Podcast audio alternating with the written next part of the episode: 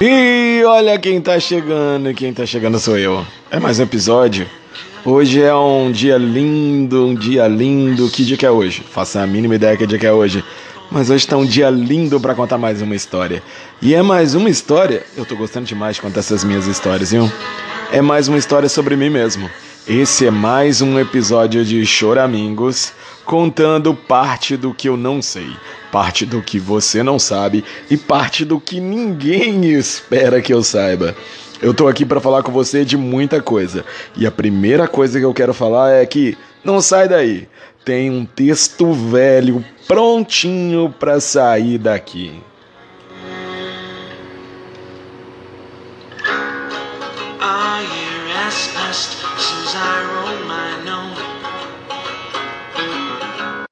E é sobre isso que eu vou falar pra vocês. Mais um texto meu de Eu era só um menino quando eu escrevi essas coisas. Vamos ver se faz sentido? Vamos ver se faz alguma relação com a realidade ou se é só mais um devaneio da minha cabeça. Faz tempo que eu não tento escrever. Não que eu seja um escritor que deva escrever, mas como faz tempo, eu vou tentar deixar aqui uma saudosa mensagem. E hoje eu vou falar sobre o quê? Sobre nossos demônios.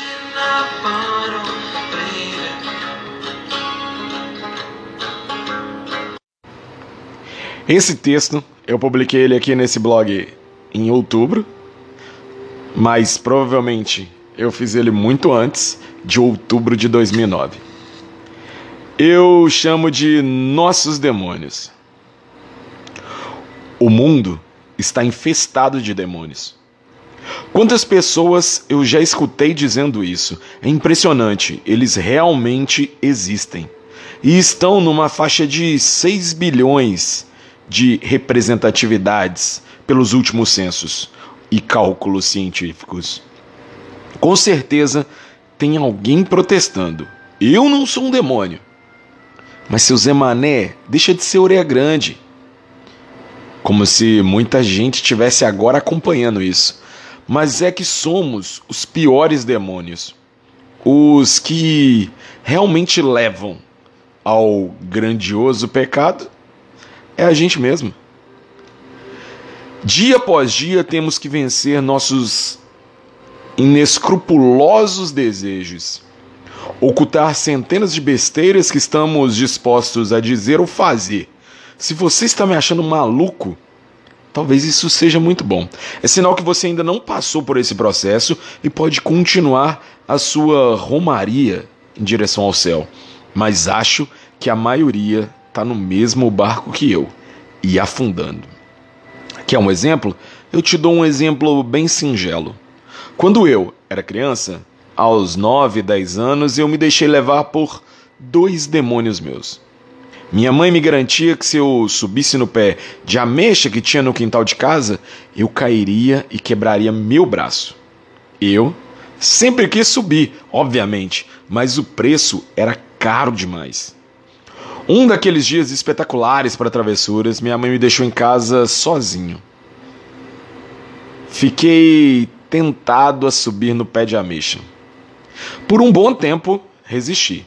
Mas quando vi uma ameixa tão madura lá em cima, na última ponta do pé, eu a quis. Afinal de contas, se não a pegasse, os pássaros comeriam. E tão rápido foi meu ímpeto para a subida que cheguei lá em cima com o controle de tudo. Como um sagui, escalei com facilidade aquela tão famigerada montanha e cheguei lá, no topo, o lugar onde eu sempre queria estar. A sensação de obstáculo vencido tomou conta de mim. Alegria, prazer me dominou completamente, que de repente foi embora. Quando apanhei a ameixa e ela já estava destruída pelo bico dos meus inimigos de asas. Depois dessa frustração, fiquei diante de outro demônio, o remorso.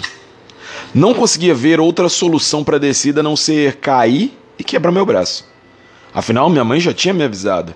E a subida, ninguém cai e quebra o braço para cima. Me arriscara tanto e por tão pouco. Me deu vontade de chorar, de realmente pular, e quando minha mãe voltasse, eu diria a ela que eu estava correndo, bati o braço na porta, por isso estava quebrado. Mas logo descartei. Ela ia descobrir, ela sempre descobriria. Então decidi pelo mais fácil, chorar. Chorei durante um bom tempo. Quando já não havia mais lágrimas para serem derramadas e ninguém iria me tirar dali, comecei a pensar numa forma de descer. A melhor ideia que tinha tido até o momento era esperar minha mãe chegar e ela me ajudaria a descer. Me bateria, mas pelo menos meu braço sairia ileso. Então me veio a luz, quase que com uma ideia divina. Era só eu descer da mesma forma que subi, fazendo os movimentos inversos. E apenas voltando, ficaria fácil seria sucesso. E foi um sucesso. Eu não me aguentava de felicidade.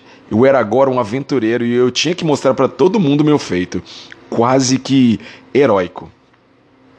No domingo, depois do almoço, levei, convenci todos para irem debaixo do pé de ameixa, para mostrar minha façanha.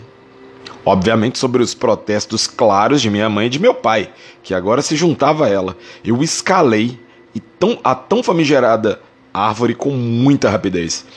E até mais eficiente que da primeira vez. Lá no topo, ergui meus braços para mostrar a todos o tamanho da minha vitória. Nesse momento, me desequilibrei e despenquei lá de cima.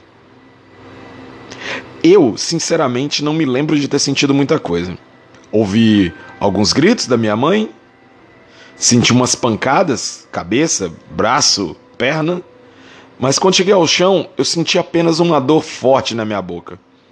Olhei para os meus braços e eles estavam intactos. E minha perna intacta. Na minha cabeça,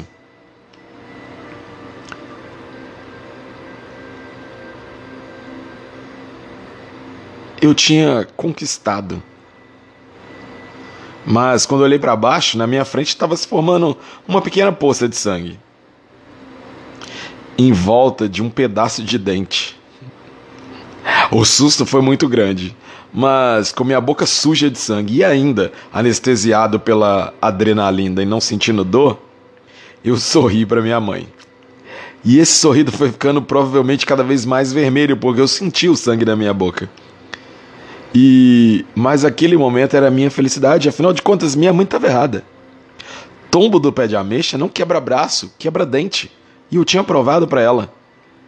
E enquanto ela se preocupava e já planejava como me bater quando o sangue parasse, olhei meu pai, que já recuperado do susto, abriu um sorriso largo, rindo da minha cara e da minha mãe e de toda aquela situação. Aquele sorriso me fez tão bem que a surra que levei depois não fazia tanto sentido. No final das contas, eu tinha provado. Meu braço não quebrava fácil, mas a boca doía horrores.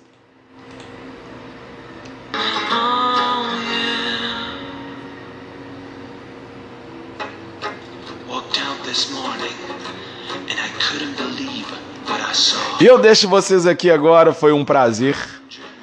Essa é a minha história do dia. Essa é a história de um texto meu. Espero que você se divirta. Espero que você tenha um ótimo dia. Que você tenha uma ótima semana. Foi um prazer!